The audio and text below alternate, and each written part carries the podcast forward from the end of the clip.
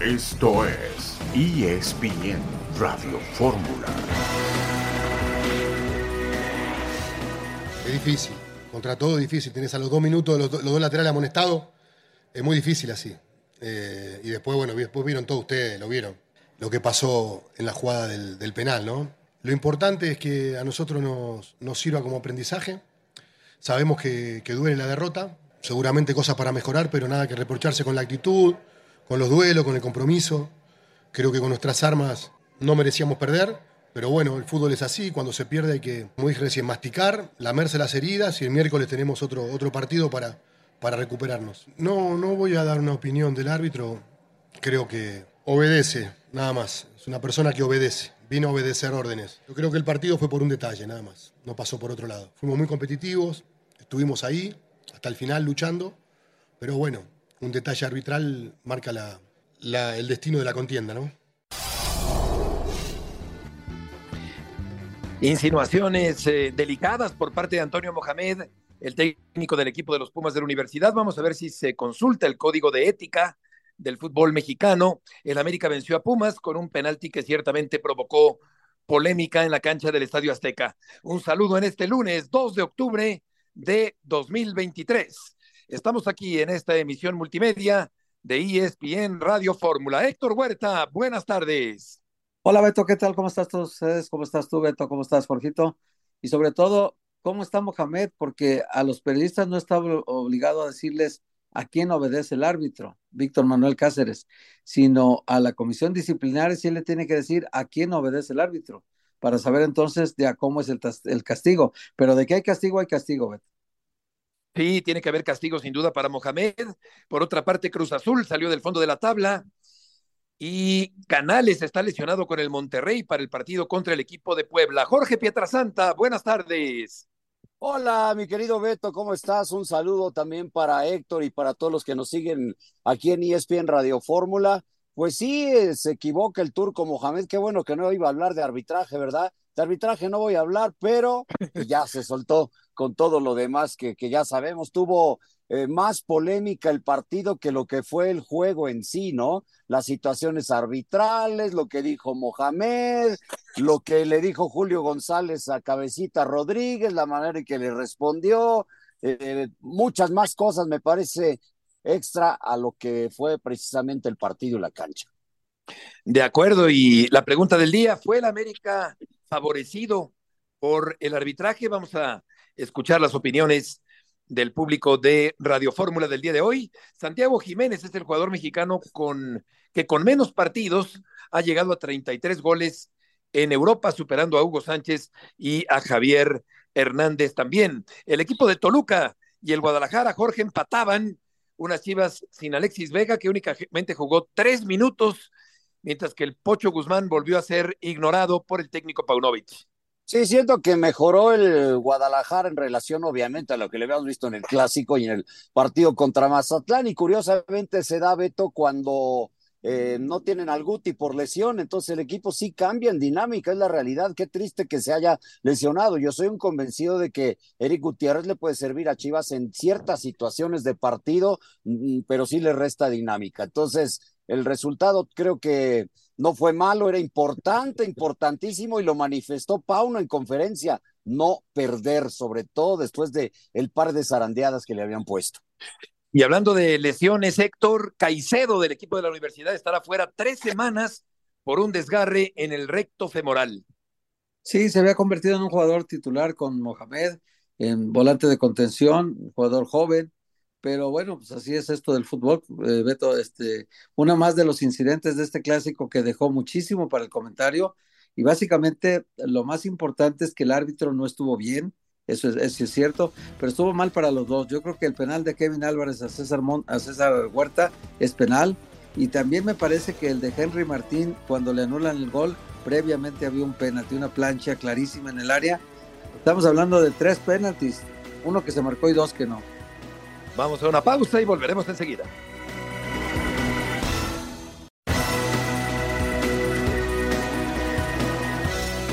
Nada, él queda mal, él se exhibe solo, él no me gustaría hablar mucho de eso porque lo respeto al señor, respeto su trabajo, su trayectoria, pero lo que hizo en la cancha antes de salir es una falta de respeto para, para el partido, porque realmente no fue lo que sucedió. Eh, a mí me hacen un penal que no me marcan y luego él se queja de que el otro era penal cuando lo toca. Son cosas de fútbol, no puede hacer eso. Y aquí en la conferencia no escuché, pero si dijo algo, pues exhibe solo. El partido todavía no acaba y abandona a su equipo, se está yendo. Todavía no está, había acabado el partido, se estaba yendo él y pasa junto a nosotros y nos empieza así que señas de que se pagó, de que se amañó el partido. Sí es algo, algo fuerte. A ver si, si eso hay video, no sé si pueda suceder algo, ¿no? Eh, lamentable, lamentable porque se mancha el juego, también hay que, hay que saber perder.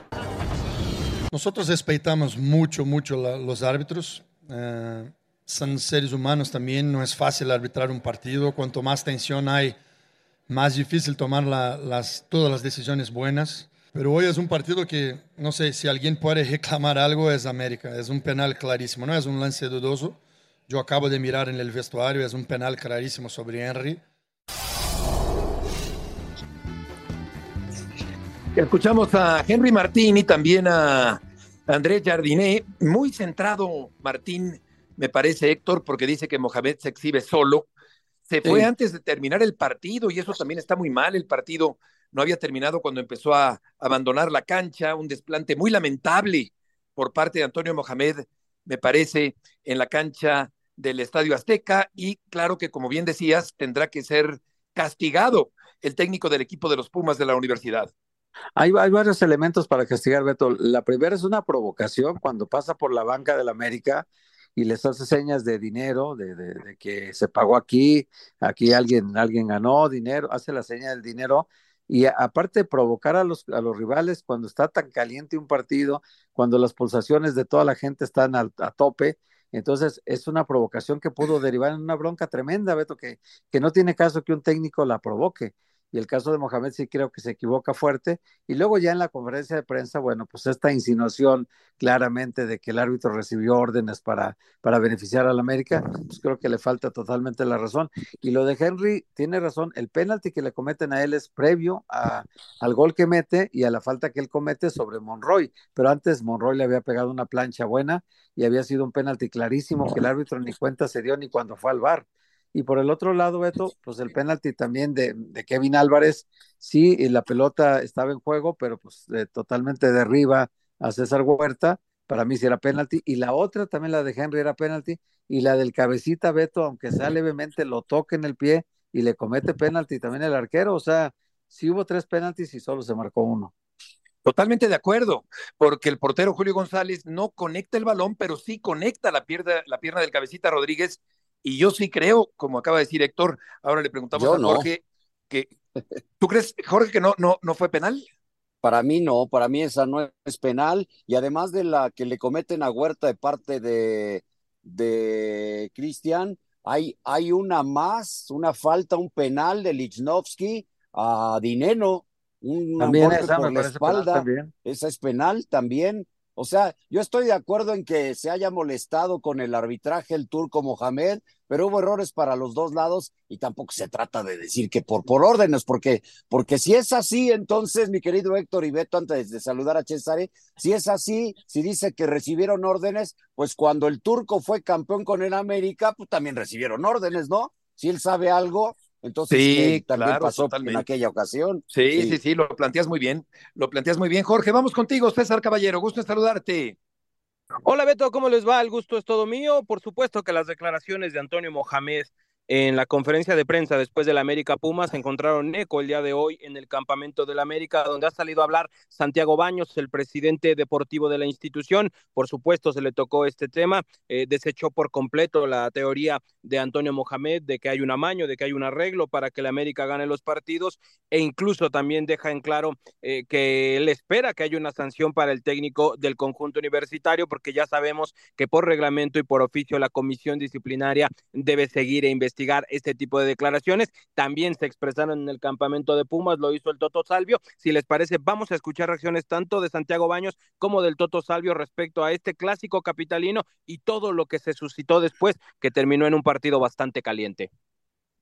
Mira, lo, de, lo del arbitraje no, no voy a hablar. eh, creo que ya está ya está muy, muy hablado el tema y la verdad que no, le veo el caso, hay que tomar los comentarios de, quien vienen, eh, tanto dentro como fuera, como fuera de la cancha. Eh, Mohamed, él ya estuvo aquí, tendrá sus razones para, para, para, pensar en, esas cosas, pero la verdad es que no, no, le tomamos mucho, ni nos preocupa ni nos ocupa ese, ese tema, cada quien es responsable de lo que, de lo que habla y, bueno, ya después de analizar el partido ¿qué te puedo decir? Yo veo un penal clarísimo sobre Henry este, en, cuando nos aluna el gol. Hay veces que, que, se nos suelta un poco la boca y hay que aprender a, controlarse en los momentos que no son favorables.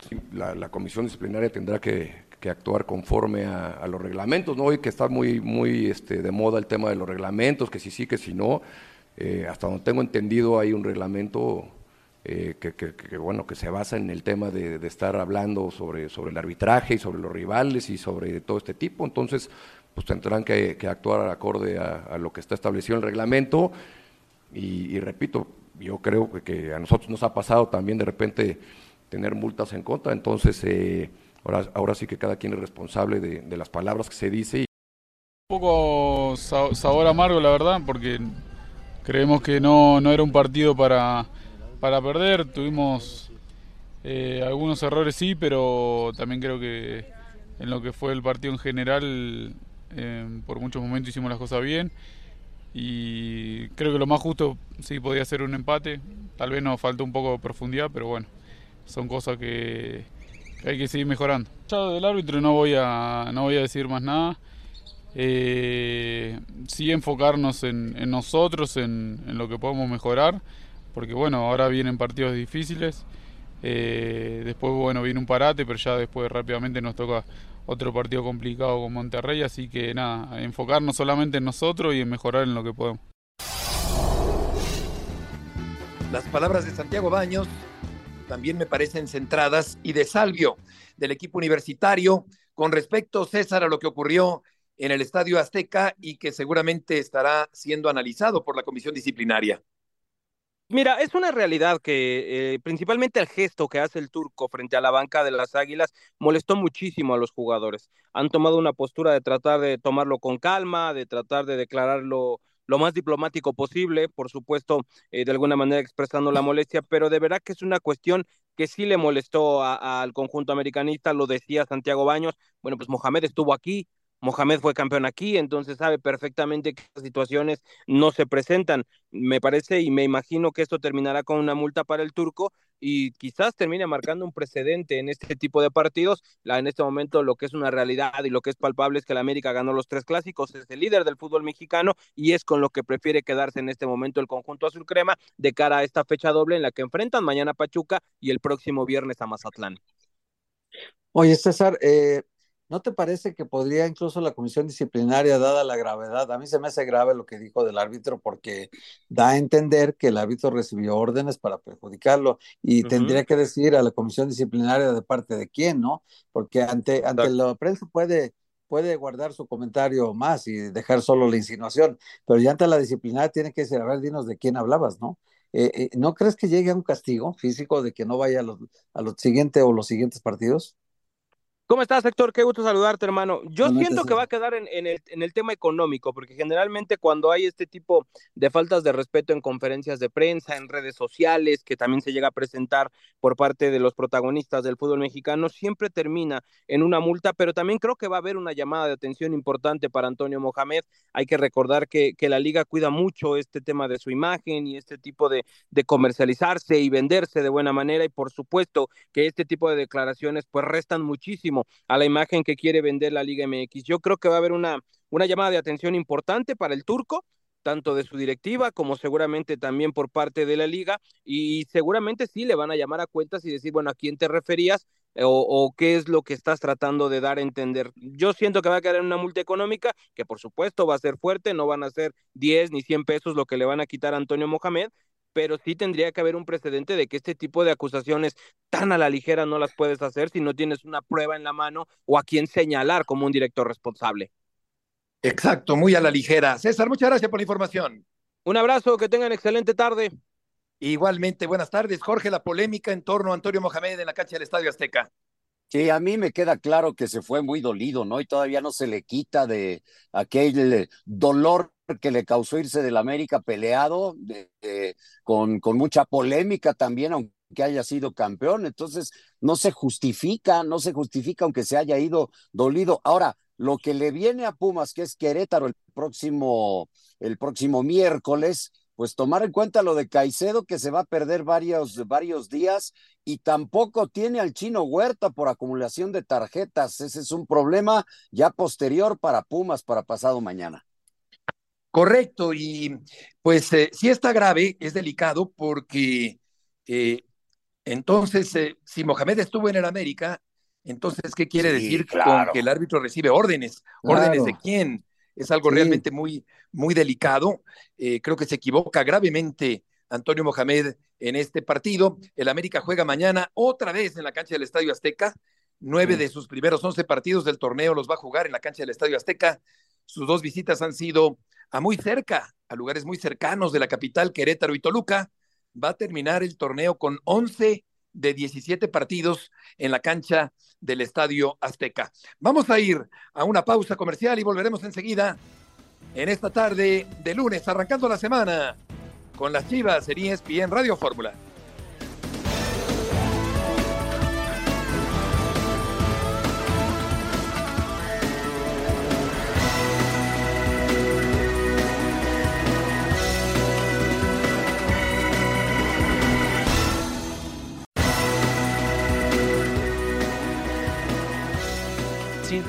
Contexto del, de, qué equipo es Canelo, pero ayer yo estuve muy inspirado viendo la pelea. Y eso le dije a los chicos, 12 rondas y siempre con el pie hacia adelante, siempre metiendo al rival en el rincón. Y esto es, hoy lo, que, lo, que buscamos es esa mentalidad. Pocas veces hemos ido perdiendo y volvimos a, a empatar o levantarnos, eso es algo que tenemos que mejorar, pero hoy hemos hecho eh, este paso y con un poco más de quizás em, atrevimiento podríamos haber ido incluso por el partido al final. La ansiedad es el eh, mayor enemigo cuando un jugador viene en una pretemporada lesionado y luego tenemos que ir acelerando los procesos, que creo que no nos ayudó.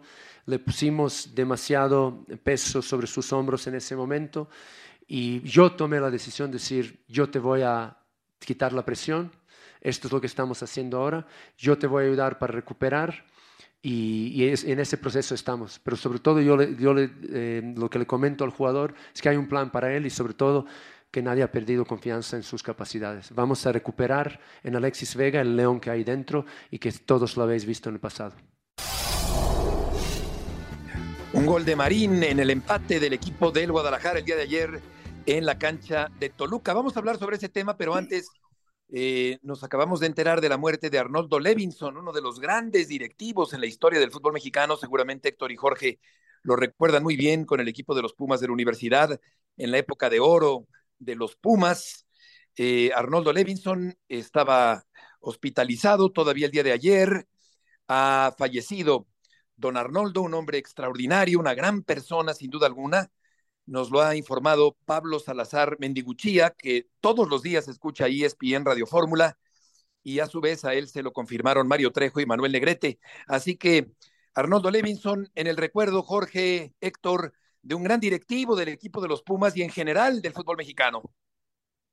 Pues fue el compañero de fórmula de muchos años de Guillermo Aguilar Álvarez, ¿no? Correcto. Otro directivo, otro directivo de los muy, muy destacados que llegó a tener el control de selecciones nacionales, que era un gran proveedor de selección, que en su tiempo había siempre seis jugadores de Pumas, seis del América, pero Pumas siempre tenía presencia muy fuerte. Y Levinson lo acompañó muchos, muchos años y después tuvo más tiempo en Pumas. En fin, sí, un directivo muy, muy importante en la historia de Pumas, Beto, y muy importante también en el fútbol mexicano. Pues descansa en paz y un abrazo muy solidario a toda la familia. Un hombre, Jorge, de tratarlo. gran personalidad. Exacto, a eso iba de, mucha personalidad. Me tocó eh, tratarlo varios años que cubríamos todo ese tipo de reuniones, de directivos, etcétera, en mis épocas de sagar reportero. Sí, un tipo con personalidad sí. y, un, y, un, y, un, buen tipo, además, ¿no? Sin Inteligente.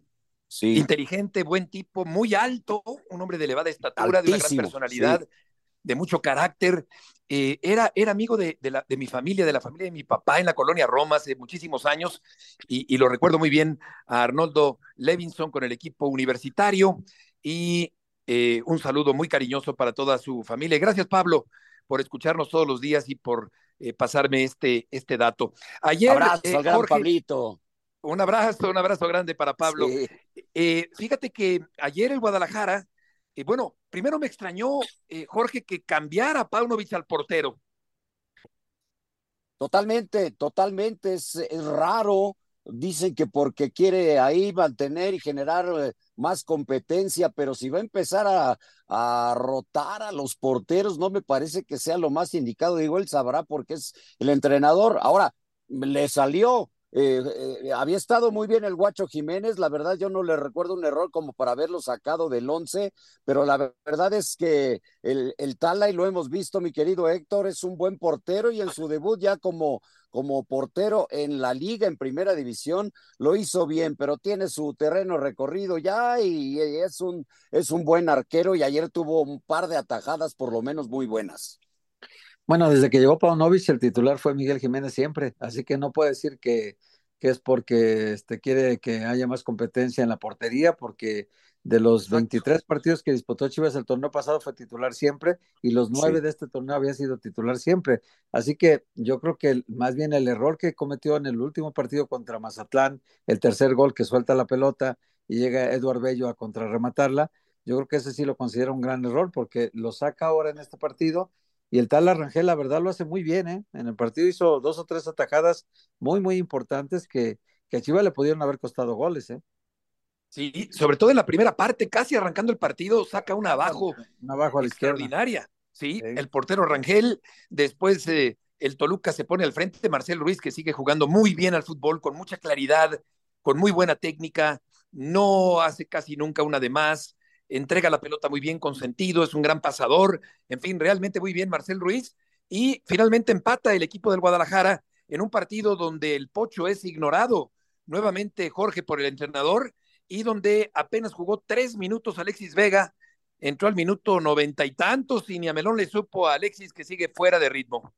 Que hablaba de él, ¿no? Ahorita en las declaraciones Alexis Vega, que lo quiere recuperar, que ya habló con él, que su león, pues sí, pero entonces le abrió la jaula al león nada más un ratito y así los leones pues tampoco, ¿no? Serán muy reyes de la selva, pero pues en tan poco tiempo no, no pueden, no pueden hacer eh, mucha cosa. Y lo del Pocho Guzmán, pues está claro que sí hay algo ahí, ¿no? Yo, hay algo, sí. El, el, el otro rarísimo. día juega el segundo tiempo, pero ahora eh, ni siquiera lo toma en cuenta. El otro día también cinco cambios y no entró. Eh, ahí hay algo. Sí, Oye, yo Jorge, también creo que hay algo. Beto, ¿y cuántos no, leones no han comido a sus domadores, eh? Sí, sí, sí. O sea, cuidado, sí. eh, cuidado, porque con sí. esa metáfora, pues León es fiero, eh, y además no, como no tiene eh, racionalidad, pues en una de esas se come hasta el que le da de comer, o sea, así es esto. Sí. Entonces, sí. oye, y, y, Alvarado por andar de clavadista se lastimó un hombro en el segundo tiempo en una acción que a mí me parece que no era, no era penalti, y el árbitro correctamente creo que, que no lo marcó. Vamos a escuchar a Salcedo y a Rotondi porque Cruz Azul revive después de ganarle al conjunto de San Luis. Aquí a veces, te digo, se juzga más por, por otras cosas. Yo simplemente, como bien lo comentas, era algo que, que ya se había planeado de tiempo atrás. Eh, asumo, entre comillas, ¿no? las consecuencias porque es algo que, que, no tiene que ver nada dentro del campo con lo que hagas después ¿no? de, de, un partido. Creo que ahí después del partido se culmina la semana. Pero siempre lo he dicho, ¿sabes? Y, y soy fiel creyente de eso, que, que, aquí en México vende mucho eso, el morbo. Oye, un gol que da oxígeno, ¿no? Un poquito después de tiempo complicado. Sí, como decís, no mucho oxígeno, pero, pero sí por lo menos darle darle una pequeña alegría a la gente que a pesar de este mal momento está apoyando porque sabemos que esta institución no puede estar en esos lugares. Nosotros nos duele mucho y por eso estamos doblegando esfuerzos para, para poder sacar la situación adelante. Pues sí, no muchos litros de oxígeno, pero un poquito de oxígeno, Héctor, para el equipo de Cruz Azul, que se ve mejor, me parece que se ve mucho mejor en comparación con otros partidos. Sí, sí, Beto, aquí el problema para, para Cruz Azul es que era el 18 que le ganó al 1. y esto no pasa en muchos países, o sea, de que, que el, el, que va super líder por algo va de super líder y el último lugar por algo va en último lugar y que le gane en su propia cancha no es un hecho común, ¿no? Eh, pero bueno, en México sí suele pasar esto, así que para Cruzul sí es una es un respiro profundo, por lo pronto ahorita ante la situación que estaban pasando, y también para que se compruebe si, si el técnico es capaz de cerrar bien la temporada metiendo al equipo aunque sea en el play-in, o sea, tiene, Cruzul tiene una estructura eh, histórica, una estructura de, de títulos que, que, necesita estar en las liguillas y para ellos no estar en las liguillas es un gran fracaso. Sí, se vio, se vio mejor el equipo cementero en esta victoria importantísima que consigue en la cancha de San Luis. El último lugar le pega al primer lugar en este partido que te, te escuchábamos, Jorge, eh, eh, narrabas el pasado viernes en la cancha de San Luis. Sí, y un, y un gracias, mi querido Beto, y un eh, golazo de Dieter Villalpando, ¿no? Golazo. Y luego todavía San Luis tiene la posibilidad de clavar el segundo con una de John Murillo que apenas la tira por arriba y que pudo haber hasta controlado, haber hecho otra cosa. Y después viene el penal. A mí me gustó Cruz Azul, no me desagradó San Luis, ¿eh? Quizás cerró ya muy desesperado el partido, metiendo muchos de, de, de ataque y tratando de acomodar a Vitiño por el centro y, hay una mezcolanza medio extraña con la necesidad ya del equipo de sacar un buen resultado. La verdad es que es muy bueno el de Cruz Azul porque San Luis estaba haciendo pesar su, condición de, local en su terreno de juego y si bien, como dices, no son muchos litros de oxígeno, eh, pues sí hubo litros de otra cosa porque volvieron a tener pachanga, ¿no? sí, Ayer de hubo, Sí, otra vez, otra vez pachanga con la gente de Cruz Azul. Bueno, mira, eh, ya después del partido y de ganado, pues ya este, un ratito de esparcimiento, ¿no? Pero, pero sí jugó bien el Cruz Sí. Azul. Y no Oye, pueden y- y dejar sí, las como bien para dices- el siguiente torneo, o sea, este tan fatales. O sea, está bien que ganaron, pero para el siguiente torneo, ¿no? Que, que las piernas les aguanten tantito más, ¿no? Pues, Pues sí, sí, de acuerdo. Oye, qué impresionante la forma en que va curvando el balón en el tiro de, de Villalpando, de Dieter Villalpando, cómo va abriendo de manera extraordinaria el disparo con mucha potencia de lejos por parte del jugador del equipo del Atlético de San Luis. Regresan a la selección Chucky Lozano, Montes, Arteaga y Chávez para jugar contra Ghana y Alemania. La Federación Mexicana ya mandó la carta de apartado a sus clubes. Estaremos regresando en el programa para escuchar a Jaime Lozano, el técnico de la selección mexicana. Todavía no está Quiñones, eh, porque todavía no termina, Héctor, el trámite de naturalización. Sí, le falta la carta, Beto. Mientras no tenga la carta de naturalización, ahora hay que ver si ahora que hagan la lista y empiezan a entrenar, lo llevan a entrenar. Yo creo que no, ¿verdad? Porque en este caso van a entrenar los que van a, a los partidos, estos dos partidos contra Ghana y contra Alemania. Esos serían los que tendrían que estar convocados y entrenar con la selección. Pues habrá que ver. Otro invitado, Sí. pues yo creo que no, ¿verdad? Ahorita no. Pero les comen, les comen las comen ansias, las porque ya este sí. Quiñones ahí con la selección mexicana y, eh, y Berterame y, y muchos más que se han ido apuntando, Bilbao también se ha ido apuntando, vamos a ver si en algún momento lo requiere Jaime Lozano o los requiere Jaime Lozano, al que escucharemos después de este corte comercial.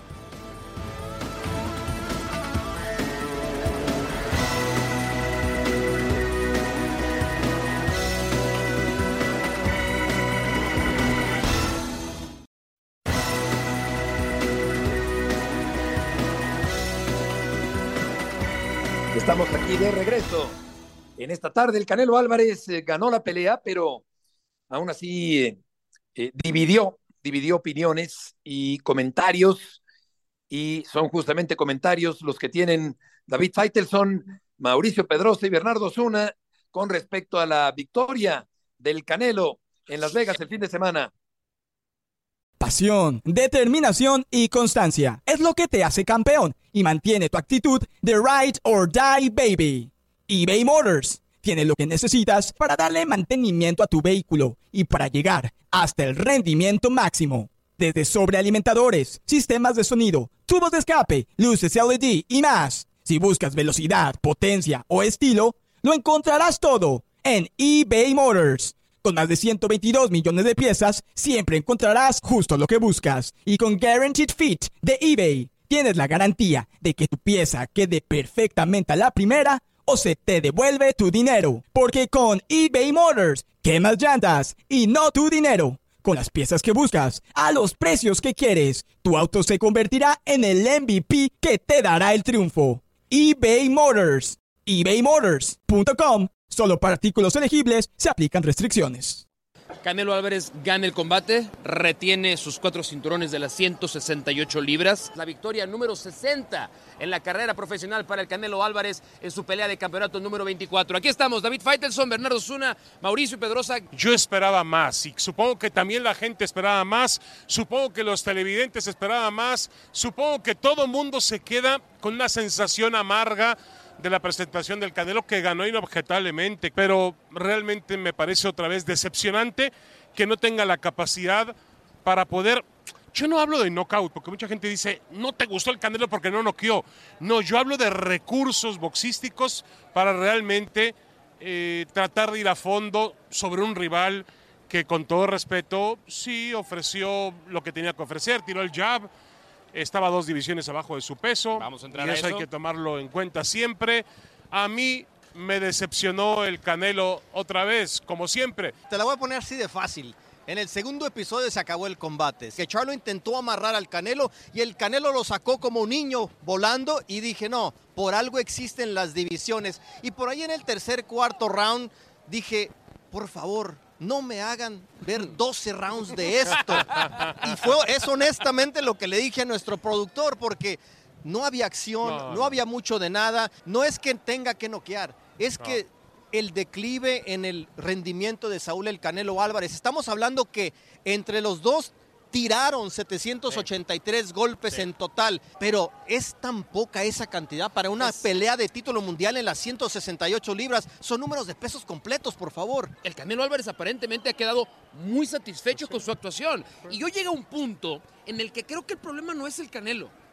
¿Es el rival? El, el problema Ah. somos nosotros, que le generamos una expectativa para Saúl el Canelo Álvarez de algo que probablemente no es, de algo que probablemente no puede hacer y de algo que muy seguramente nunca va a llegar a ser. No somos nosotros los del problema, Sí, que tenemos bueno, expectativa pero- muy alta de algo pero, que no es. A ver, estoy de acuerdo contigo. Quizá estamos pidiendo algo que no es. Uno ve la cara de Charlo, la cara del Canelo y parece que no pelearon. Parece que no pelearon ninguno de los dos. Yo creo que este boxeador ha sido eternamente sobrevalorado. Eh, creo que ha aprovechado una época muy, muy baja en cuanto a nivel, en cuanto a calidad boxística, sobre todo del boxeador mexicano. Le ha faltado a México más exponentes.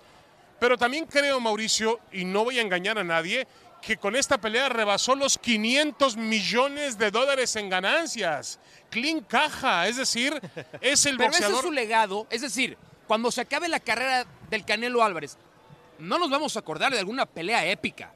No, nos vamos a acordar de un boxeador que haya ido para adelante. O sea, no es que no sea valiente. Claro que hoy hubo momentos en los que lo intentó y sí fue para adelante. Canelo hizo lo que tenía que hacer. Pero de un campeón, y no olvidémonos de un campeón, de la gran figura del boxeo, y, y agrego algo más, del boxeo mexicano, esperamos cosas distintas. Y lo que dice David es, no sé si es grave, pero es una realidad. El legado de Canelo es, pues sí, la lana que ha ganado como nadie en la historia. Pues eh, tanto como que el legado es el dinero, es como minimizar por completo las condiciones deportivas de un boxeador que, que tiene buenas condiciones, más allá de que los conocedores digan que no es el mejor de la historia o que no es entre los primeros cinco mexicanos. ¿Tú qué piensas, Jorge, con respecto al combate? Y como decía por ahí eh, David, no, no se trata tampoco del knockout necesariamente, No. sino de una exhibición más contundente. Eh, sí, sí, mira que sí puede ser, lo tiró en el séptimo, ¿no? Y, y yo esperaba que ahí sí pudiera eh, mostrar una combinación más eh, diversa de golpes y, y no lo hizo el Canelo, pero sí creo que en estos comentarios sí minimizan mucho al Canelo. Para mí no es nada más una máquina de ganar dinero, es un muy buen boxeador. Y dice, dice Faitelson, yo esperaba más. No, mi querido Faitelson, no esperabas más. Tú esperabas eso porque pues todo el tiempo le tunde. Sí, sí, sí, la verdad, digo, tiene sus detractores en, en el periodismo también. David Faitelson ha enfrentado al mismo Canelo diciéndoselo de frente. Eso hay que agradecerle a David, ¿no? Eh, también lo hace Fernando Schwartz, lo hacen algunos otros, pero yo sí creo que, que el Canelo es de los grandes boxeadores de México. Definitivamente no es el mejor de la historia, no lo es, pero sí es de los grandes y actualmente lo es. Yo sí esperaba más del Canelo porque creí que después del séptimo lo podía noquear, aunque mi pronóstico había sido en, decisión, ¿eh? Ahora, eh, sí, porque yo, yo creo que si se habla únicamente de dinero, pues es como si estuviéramos hablando de un mercenario eh, que, yo, que yo no lo veo de esa manera. O sea, sí hay mucho dinero de por medio, pero no creo que sea únicamente dinero, ni que sea lo único por lo que se vaya a recordar el día de mañana a este boxeador. Vamos a ir eh, eh, con la entrevista que le hizo Chava Rodríguez justamente al peleador jalisciense. Estamos aquí con Saúl Canelo Álvarez. ¿Qué calificación te pones? Un 10. La verdad que hice un gran trabajo, sin desesperarnos, hacer nuestro trabajo. Para eso son los, los 12 asaltos para demostrar quién es el mejor. Si se da el knockout, pues obviamente lo aprovechamos, ¿no? Pero también tenemos un gran rival enfrente que sabe moverse, no por nada es indiscutido en su peso. Pero hicimos un gran trabajo ganando todos los asaltos. Vas a, ¿Te gustó el trabajo de la altura? ¿Te sentiste bien? ¿No te sentaste en ninguno de los rounds? Así que quizás repetir la fórmula para lo que viene. No vamos a dejarla ir. Vamos a repetir esa fórmula. Hicimos un gran trabajo, me sentí muy bien físicamente y, y así lo vamos a hacer. Viene mayo, septiembre de nueva cuenta, ese es tu plan para el siguiente año. Ese es el plan, vamos a ir a hablar con Ol Jaimon, ver qué es lo que sigue y, ya les avisaremos. La gente pregunta, bueno, viene David Benavides 2024, que él haga su trabajo, tú ya hiciste hoy el tuyo, ¿no? Ahorita nosotros vamos a descansar, hicimos un gran trabajo y después veremos, ¿no? Él tiene trabajo todavía por hacer. Oye, vi, que te traes la, lastimada un poquito la mano derecha. pero nada grave, ¿no? De tanto tanto golpe es parte del show. Perfecto, una nueva conexión con la fanaticada, se vuelven a entregar, quizá no es el Día de la Independencia, pero sin duda alguna que hay una conexión especial con la fanaticada. Así es, no, contento con toda la fanaticada, agradecidos en, cuerpo y alma, muy agradecido con todos ellos, agradecido con todos mis amigos que vinieron a apoyarme. Y, y, muy contento, me voy muy contento, cerré un año grandioso. Perfecto, Saúl. Muchísimas gracias, compañeros. Las declaraciones de el Canelo Álvarez. ¿Qué te pareció, John, la pelea del mexicano? Ay, Betito, un abrazo, saludos desde Nueva York. Yo creo que ya llegó un punto que subir dos pesos, aunque no seas experto de boxeo, yo creo que la credibilidad del Canelo va a la baja, no hacia arriba, Beto, con todo respeto, tiene mucho mérito, de dónde viene, ¿te acuerdas cuando nos platicó Beto que con 1.500 pesos pagaba el transporte público, los pañales y la leche de su bebé? no sé, como que siento que algo más, más complicado. No, no están siendo divertidas las peleas del Canelo, no sé si estén de acuerdo. Sí, sí, yo creo que en general les está faltando un poco más de, de, interés. Y por otra parte, John, ¿cómo vislumbras el duelo entre Seahawks y Giants el día de hoy? Bueno, todo el mundo anda viendo a ver si se quedó Taylor Swift, pero me dicen que no está Taylor Swift aquí en este majestuoso MetLife Stadium. A ver, ¿cómo lo veo? Veo a Seattle favorito por dos puntos. Si, va, si él va a meter una lana, me quedo con Seattle y los dos puntos. Creo que Gino Smith regresa por primera vez a este estadio como coreback de Seattle. Él fue coreback de Gigantes, fue coreback de los Jets. Seguimos en duda si la lesión de tobillo alto de Saquon Barkley, el corredor estrella de los Gigantes, va a poder jugar. Se ve que tiene muy pocas posibilidades. Seattle tiene que ganar para competirle a San Francisco en la división. Gigantes, si no gana hoy, eh, van a estar fuera de la postemporada, aunque falte mucho, y es el equipo que ganó la este de la Nacional. Son esos partidos que suenan como a perro, Beto, de esas corridas que no pinta bien, que no se ven bien las hechuras, y ojalá me equivoque y sea un partidazo. ¿Cómo, cómo diríamos en, en un mundo taurino cuando no, cuando no están de qué, de barriga baja, o cómo me dices a mí? de, sí, escurrido de carnes, escurrido de carnes de los hartos traseros, el trotamundos. Pero bueno, ojalá, ojalá esté, esté parejo, Beto. Lo que sí es una locura es este fenómeno, este Taylor Swift. También creo que está medio prefabricado todo esto, pero qué locura ha sido lo que hace que muchas jóvenes, niñas, niños vean la NFL por primera vez en los Estados Unidos o en el mundo, que jugaban nomás el fantasy sin saber realmente los jugadores de su fantasy pero desde que Taylor Swift empezó a salir o no salir o sí salir, no sabemos qué tan en serio sea con, con Kelsey, se ha vuelto una locura. Ayer pues enseñaban más en la transmisión el palco donde estaba Kelsey con la suegra que el partido. Sí, es cierto, John, eh, pues te escuchamos con tu proverbial grito antes de, de despedir. Betito, es lunes desde MetLife, los Giants y los Seahawks en Night, Pablo, Lalo y John esta noche en ESPN y en Star Plus en Monday Night Football. Monday Night. Perfecto, John, un fuerte abrazo. Abrazo. Que te vaya muy bien. Ahí está el grito de, de John. Después de escucharlo del Canelo, que eh, pues no sé qué tanto no convenza a las mayorías eh, o qué tanto se quede en Héctor con un palmo de narices Sí. después de presenciar una pelea donde no hay knockout, aunque claro, no tiene que ser necesariamente la terminación de una pelea. Es que Beto, mira, yo, yo lo veo de esta manera. El récord en general de 64 peleas y 60 ganadas, 4, cuatro que no ganó, dos empates, dos derrotas. Estamos hablando de, de un récord de alguien que ya tocó la parte más alta de su carrera, es decir, ya tocó eh, su punto máximo como boxeador, ya lo tocó hace tiempo. Yo me imagino que en la serie de Golovkin tal vez hayamos visto tal vez la mejor versión de Canelo, pero, pero después de eso, Beto, obviamente viene una etapa en donde tú sabes que tus, tus condiciones van a ir bajando, la propiedad te va cobrando factura, eh, ya los, los reflejos no son los mismos, la velocidad no es la misma, pero bueno, él, él hace lo que tiene que hacer en estas peleas, ganarlas, Beto, trabajarlas, como dice él, esta última con mucha paciencia, eh, enfrentando a rivales muy diversos. Eh, solamente recordemos que perdió con Mayweather en 2013 y volvió a perder hasta el 2022 con Vivol y son las únicas dos derrotas de su carrera. Pero Sí. vaya, eh, hay que decir que su récord es muy bueno en lo general. Obviamente en esta etapa se gana más dinero porque las peleas son, son, son una mercadotecnia diferente, está el pago por evento, ya no es lo que entre de gente al estadio o, o la, la arena donde se pelea, sino es ya el, el negocio está en la televisión, ¿no? En, en el pago por evento. Entonces, él es un gran comerciante también de su carrera. Le ha sabido encontrar el tono a esto que, que luego le resulta eh, copiando un poco el modelo Mayweather. Acuérdate que Mayweather era el mago de todo esto, el que generaba más dinero de todos, el que tal vez con cinco peleas ganó lo mismo que ha ganado el Canelo en toda su vida, ¿no? Eh, con Sí. menos peleas, por supuesto. Entonces le ha costado más trabajo, pero, pero no, no creo que se le vaya a recordar solo por el dinero. Sería muy temerario decir Sí, esto. además tiene, ya, ya tiene 33 años, ¿no? Digo, es lógico Claro, que vaya en descenso su carrera. Y sí, no, no, no, no fue espectacular. Las últimas peleas no han sido espectaculares. A mí, por ejemplo, las de Mayweather se me hacían bastante aburridas también, ¿eh? Sí, y claro, llegó a ser el claro. mejor, sí. Vamos a mejor libra escuchar por libra llegó a ser. a Sí. Jaime Lozano, el técnico de la selección mexicana, para terminar.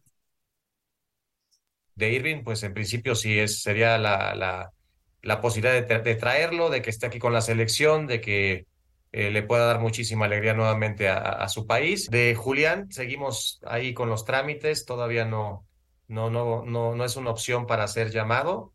Él estuvo en la convocatoria pasada, como todos ustedes lo saben, estuvo, eh, tuvo la invitación de nuestra parte para venir, incorporarse y entrenar unos días. La verdad que, como lo dijimos en su momento, él, él estuvo a tope, eh, el grupo lo recibió bastante bien. Es un jugador que sin duda nos va a dar cosas distintas a las que, a las que tenemos.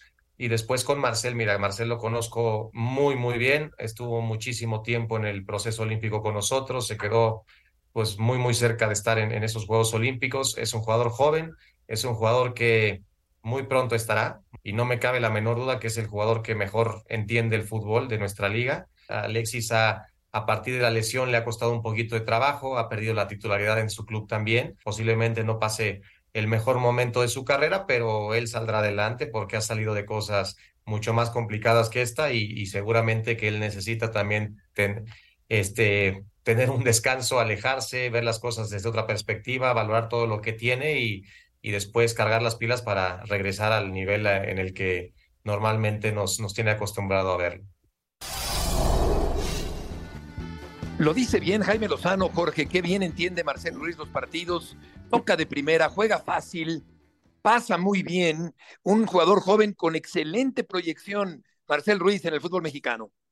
Sí, desde que lo vimos surgir en el Querétaro se le veía, ¿no? Que agarra el taco de una manera distinta y las últimas dos jugadas de pase de gol que ha tenido son maravillosas. La del Sí, partido anterior tocando de espalda al marco fue fenomenal y esta, y esta igual. Eh, yo me- gustaría verlo desde esta lista, desde esta convocatoria. Sí, es un jugador mm, diferente, realmente un buen talento mexicano.